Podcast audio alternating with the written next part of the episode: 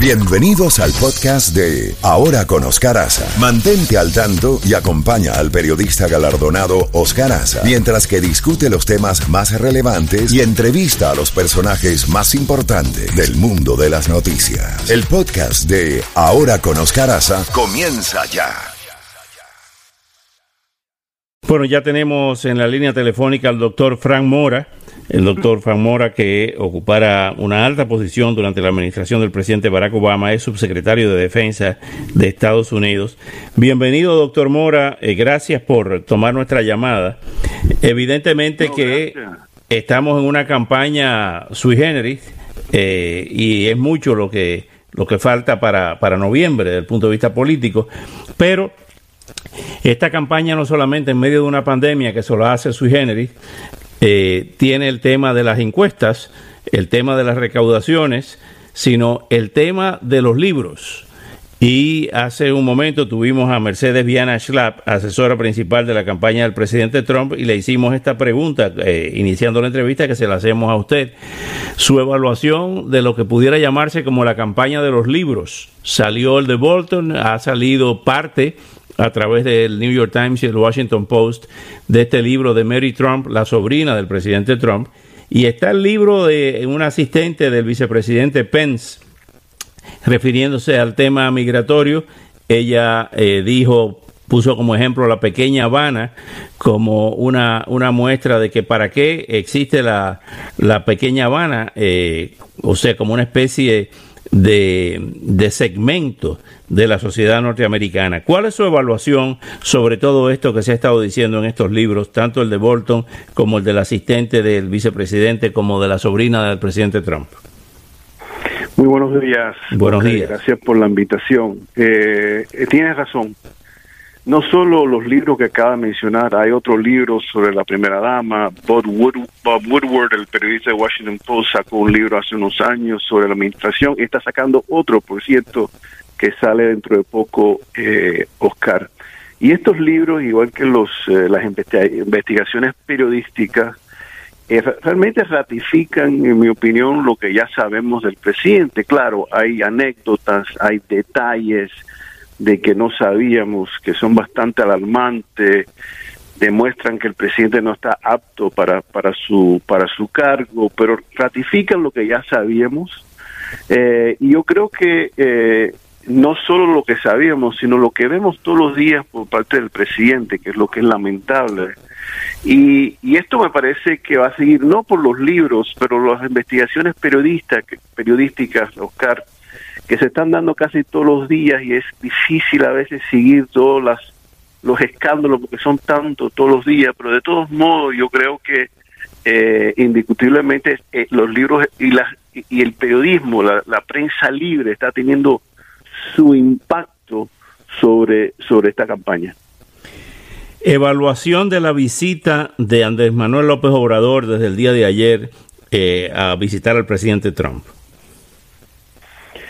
Mira, eh, me sorprende, eh, me sorprende igualmente que me sorprendió la invitación del presidente Peña Nieto en el 2016, en un momento de la campaña, eh, que me pareció eso de mal gusto y, creo que el presidente López Obrador se está prestando a lo mismo en un momento donde el presidente se ve en una situación complicada, difícil, en un momento de coronavirus, o sea, estamos, Oscar, en medio de varias crisis, una crisis eh, sanitaria, una crisis económica, una crisis racial, y, y para que el presidente de México venga a, Estados Unidos en este momento me parece eh, eh, un poco complicado. Fíjate, Oscar, que el primer ministro canadiense decidió no venir a Washington para la firma o la celebración de este nuevo tratado de libre comercio, que después de todo 80 o 90% es el mismo tratado de lo que había antes.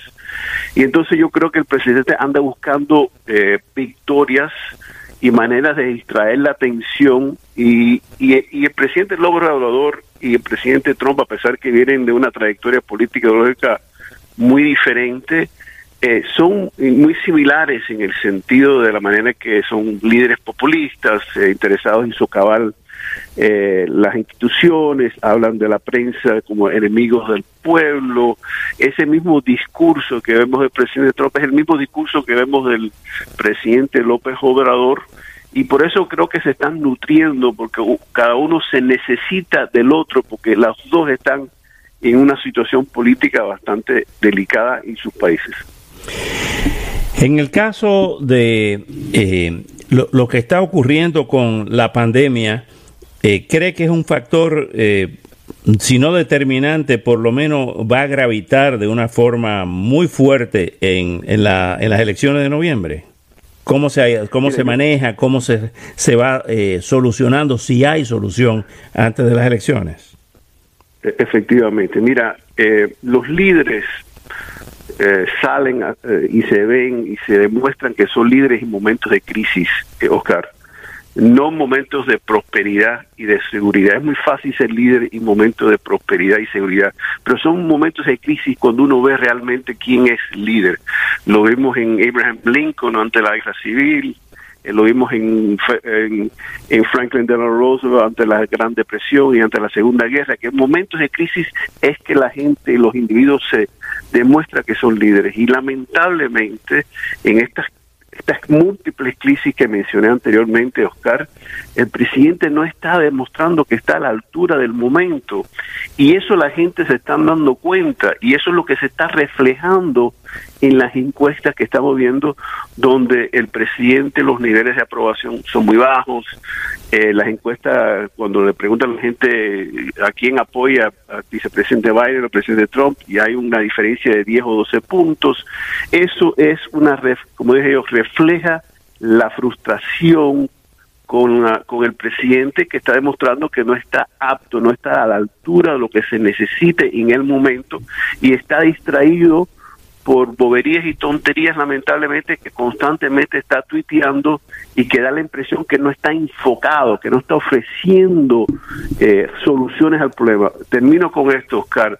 Ayer el presidente, un, un día donde 58 mil ciudadanos fueron contagiados, fueron 58 mil casos de coronavirus, el más alto en, en todo este periodo, el presidente dice, son las palabras textuales, todo va bien, todo va bien. Entonces, cuando uno ve las enfermedades, los casos, la muerte, y oye al presidente decir eso, la gente como que se dan cuenta que este, que este señor no está a, apto a la altura del momento.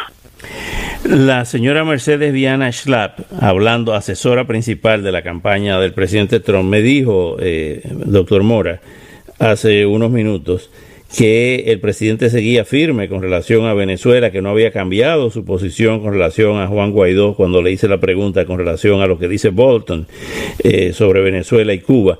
¿Realmente mantiene el, el, presidente Trump una política coherente con relación a Guaidó y con relación, eh, luego, principalmente después de las declaraciones de Vladimir Padrino, que mm, el día 5 eh, de julio, día de la independencia de Venezuela y día de las Fuerzas Armadas, prácticamente dijo que allí no va a haber cambio, eh, se convierte en una especie de, de Pinochet o de Videla, cuando dice que la oposición jamás va a llegar al poder.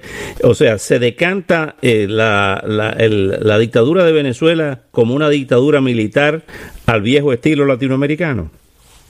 Yo creo que es una dictadura criminal más que nada, pero para tu pregunta, el presidente eh, eh, está tomando medidas, está improvisando, son medidas tácticas, no hay una estrategia, no hay un plan, es todo eh, motivado a mi ver para mantener el voto de aquí del sur de la Florida. Uh, no, yo la pregunta es cuál es la coherencia estrategia coherente que él está ofreciendo. Eh, hasta ahora no veo nada. Es más, eh, toda la política hacia Venezuela parece ser eh, anunciar medidas, sanciones cada dos o tres semanas para demostrar que él está haciendo algo y no con el propósito de realmente solucionar el problema en Venezuela y la crisis humanitaria en Venezuela.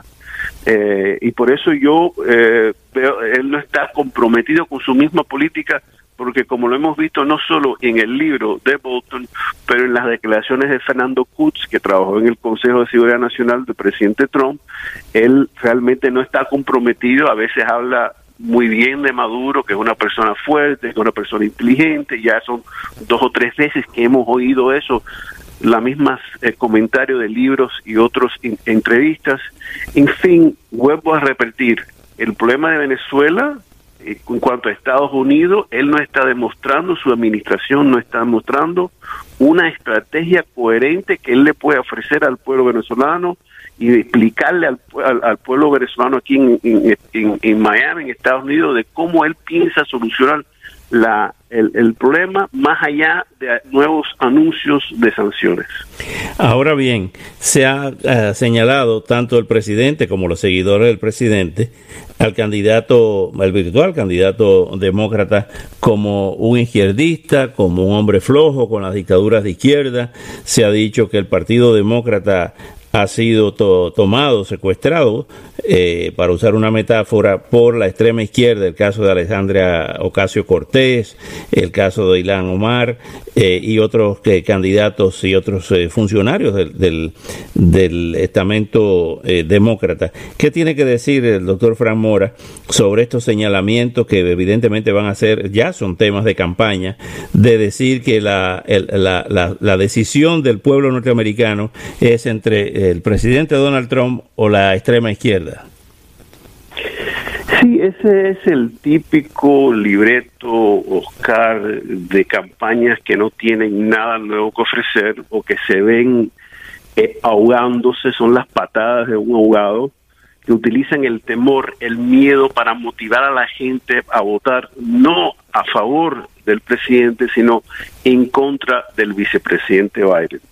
Eh, no están dispuestos, no están en condiciones de hablar, bueno, ¿cuál es su plan para el seguro médico? ¿Cuál es su plan para el tema de la eh, de los costos de, de vivienda, etcétera, etcétera, etcétera? Y entonces, cuando se ven en esa situación, atacan, exageran. Ahorita van a decir, Oscar, que el vicepresidente Biden tiene vínculos con terroristas. Ahorita van a decir que el vicepresidente está tiene eh, el cerebro eh, eh, controlado por los marcianos que van a venir y destruir el planeta. Ese es el discurso que creo que van a ver durante los próximos dos o tres meses. Biden y yo no somos marionetas de nadie. sí hay sectores en el partido, pero están marginados. El problema es que esos sectores extremistas en el Partido Republicano no están marginados, sino están en la Casa Blanca y esa es la diferencia fundamental entre los dos partidos. Pero yo espero y, debemos esperar de que ellos van a seguir con el discurso del miedo, del temor, de exagerar las amenazas y tratar, eh, Oscar, de deshumanizar a nosotros la oposición. en un eventual gobierno, en un eventual gobierno de Joe Biden, eh, ¿no tendría influencia Bernie Sanders? Bueno, Bernie Sanders es un senador eh, y Bernie Sanders tiene voz en el Senado y va a seguir teniendo voz en el Senado. Pero el gabinete y los nombramientos que se va a hacer en el gobierno van a ser del vicepresidente y en ese momento sería el presidente Biden. Y el vicepresidente Biden tiene toda una trayectoria política que todo el mundo reconoce, reconoce las políticas, puede que uno esté de acuerdo o no esté de acuerdo, pero la eh, experiencia y los 30 años o 40 años del gobierno, él le ha dado un reto para que la gente observe y tome en juicio sobre eso y no en base a que la gente va a pensar que los, los marxistas, como dice el presidente, que es la nueva amenaza, que él le gusta mencionar, van a tomar el gobierno. Sin mencionar, por ejemplo, Oscar, en ningún momento que los rusos y Vladimir Putin están contratando a terroristas islámicos en Afganistán para matar a, soldados americanos. En ningún momento el presidente ha mencionado nada de eso. Menciona de los marxistas que hay en Estados Unidos, pero no menciona a Vladimir Putin. Para mí es una vergüenza, especialmente cuando hay soldados que están arriesgando su vida y que son blancos del, del, del dictador ruso. Hablando de eso, ¿Cómo ve la consolidación de Vladimir Putin en el poder, modificando la, llevando un referéndum su eh, casi segura permanencia hasta el año 2036 y el fortalecimiento como un segundo Mao, eh, según muchos analistas, de Xi Jinping o Xi Jinping?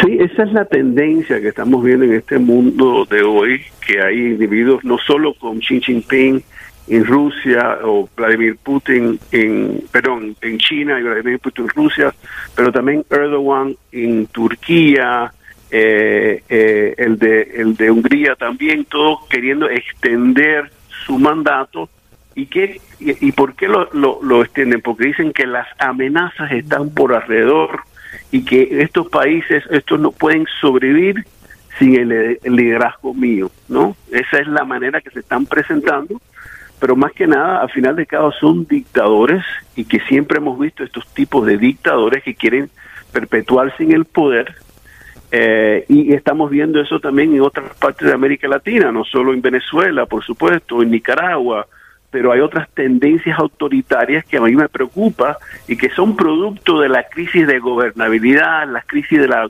relacionada con la globalización, que, que es un peligro al orden constitucional, al orden liberal que había y que ha habido en este en, el mundo por los últimos 50 o 60 años. Así que eso es realmente una amenaza y el presidente de Estados Unidos no expresa su preocupación por, por ese fenómeno. Volviendo al tema de Cuba, un tema muy sensible para esta comunidad, ¿qué quiso decir el vicepresidente Biden cuando dijo que retomaría la política hacia Cuba del presidente Obama?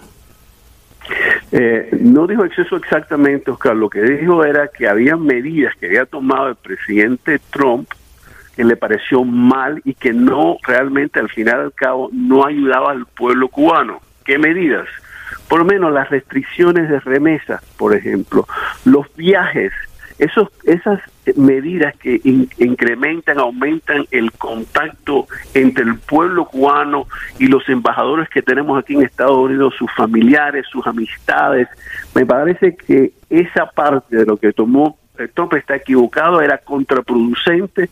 Por ejemplo, cómo ayudar al sector privado que en un momento dado, hace tres o cuatro años, había empleado medio de millón de empleados, eh, perdón, empleados cubanos, trabajadores cubanos. Eso se acabó con todas esas restricciones. Entonces, la idea es cómo eh, ayudar, cómo empoderar al pueblo cubano, pero sin quitar las sanciones que particularmente que tienen que ver con individuos dentro de la dictadura cubana. O sea, no vamos, no, el, vicepresidente no quiere regresar a lo mismo que había como va, pero sí va a, retroceder o cambiar muchas de las cosas que ha hecho el presidente en cuanto a cómo ayudar al pueblo cubano, no al gobierno cubano. ¿Cómo enfrentaría una eventual administración del de el vicepresidente Biden eh, los peligros de una hambruna para eh, Latinoamérica, principalmente producto de la pandemia, y también eh, lo que pudiera ser la consolidación de gobiernos de fuerza, como eh, el de La Habana, el de, usted mencionado, el de Venezuela, el de Nicaragua, eh, en medio de toda esta, esta pandemia. Como consecuencia de las pandemias, las consecuencias políticas en la región. Bueno, mira, lo, lo que la pandemia ha hecho en América Latina, Oscar, es eh, demostrado, ha sacado a luz las, vamos a decir, las condiciones preexistentes o la crisis preexistente que había en la región en cuanto a la crisis de gobernabilidad, la desigualdad y otros problemas estructurales. Y lo que ha hecho la pandemia es sacar todo eso al frente y creado hasta, ha profundizado la crisis. Y lo que se requiere es liderazgo, no solo en los gobiernos o los países de la región, pero liderazgo por parte de Estados Unidos, que no puede solucionar el, todos los problemas en América Latina, por supuesto que no, pero puede demostrar liderazgo, una visión, cómo, cómo coordinar esfuerzos, cómo, cómo ofrecer soluciones a través de buscar coaliciones, buscar mecanismos para ayudar o aliviar la crisis en la región. Te doy una anécdota, Oscar, yo creo que demuestra la crisis de liderazgo que hay en América Latina por parte de los Estados Unidos. El presidente Alejandro eh, Yamatei, el presidente de derecha de Guatemala, cuando le preguntaron, eh, ¿usted es aliado de de Estados Unidos y él dijo, sí, nosotros somos aliados de Estados Unidos, pero no estoy seguro si Estados Unidos es amigo de nosotros. Ese es el sentimiento que se siente por toda la región. El presidente Yamate, repito, un presidente de derecha, está reflejando la ausencia de Estados Unidos y momentos de crisis en la región. Y no estoy hablando solo de, de, Venezuela y de Cuba y Nicaragua, sino de otras crisis donde el presidente Trump está ausente en la región. Finalmente, el eh, doctor Frank Mora, el presidente eh, Donald Trump visitará este viernes la sede del Comando Sur, aquí en Miami, para revisar la operación militar estadounidense contra el narcotráfico en el Caribe. Eh, ¿qué, se espera de esa, de esa cita, de esa reunión, donde hay unidades militares desplegadas en la costa norte de, Venezuela, en la parte del Caribe y en la parte del Pacífico colombiano eh, y panameño? Pues mira, eh, primero sí, todavía están, eh, esa operación está terminando, yo me imagino que una de las razones por la cual ellos quieren reunirse con el presidente para presentarle al presidente lo que hizo, lo, que se incautó, etcétera. Pero lo que yo temo es que el presidente va a tomar la oportunidad en fotografías del Comando Sur para dar la impresión, crear la expectativa, Oscar, que la invasión viene, ¿no? Cuando la invasión no viene, Oscar. ¿La invasión a eh, dónde? Ya, invasión de Estados Unidos a Venezuela. Ya. Eh, él, le gusta de vez en cuando crear la expectativa, la gente empieza a hablar, hablar, hablar y después nada pasa. Y me imagino que van a tratar de hacer lo mismo lo van a hacer dos o tres veces más ante las elecciones simplemente para buscar o mantener los votos en el sur de la Florida que él necesita para poder ganarle el Estado. Vamos a ver lo que pasa en las fotografías que se van a dar en noviembre, los rumores y las expectativas que yo me imagino van a salir de esa reunión.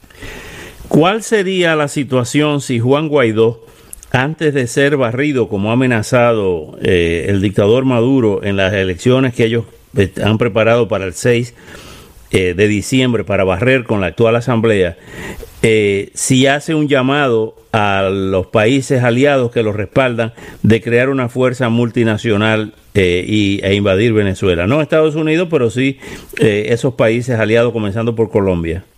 ¿Le harían caso? Bueno, mira, no, no, le, no, no, le van a hacer caso, primero porque no tienen la capacidad para hacerlo, y además están en momentos de esta crisis sanitaria, y además para poder hacer ese tipo de operación militar, en la presencia de Estados Unidos es un, eh, es un requerimiento. No se puede hacer una invasión de ningún país de ese tipo sin el apoyo, sin la participación directa, sin el liderazgo de Estados Unidos. Así que eh, no creo que el presidente Guaidó vaya a tomar esa medida, vaya a anunciar eso, porque no lo va a anunciar sin saber que va a tener apoyo eh, pero de todos modos eso es imposible sin el apoyo de Estados Unidos y Estados Unidos no va en medio de esta crisis y todo lo demás y por las razones que anteriormente yo he mencionado que eso nunca era viable eh, Estados Unidos no va a ni siquiera considerar una una invasión de Venezuela.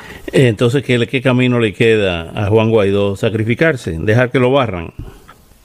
No, yo creo que yo siempre he dicho que la solidaridad y el apoyo internacional es fundamental, es necesario, pero al fin y al cabo el futuro de Venezuela está en manos del pueblo venezolano eh, en su enfrentamiento contra esta dictadura criminal. Eso no es nada fácil, eso es muy fácil para mí decirlo aquí en Miami, pero esto está en manos, el futuro está en manos del pueblo venezolano. Eh, y, y, tienen que hacer lo que están haciendo y más todavía pero siempre con el apoyo y la solidaridad de Estados Unidos y de sus vecinos. Pero ese no puede ser el factor externo, no puede ser la única solución a la crisis humanitaria en Venezuela. Doctor Framora, como siempre, muchísimas gracias por estos minutos y hasta una próxima oportunidad. Con mucho gusto. Gracias, Oscar.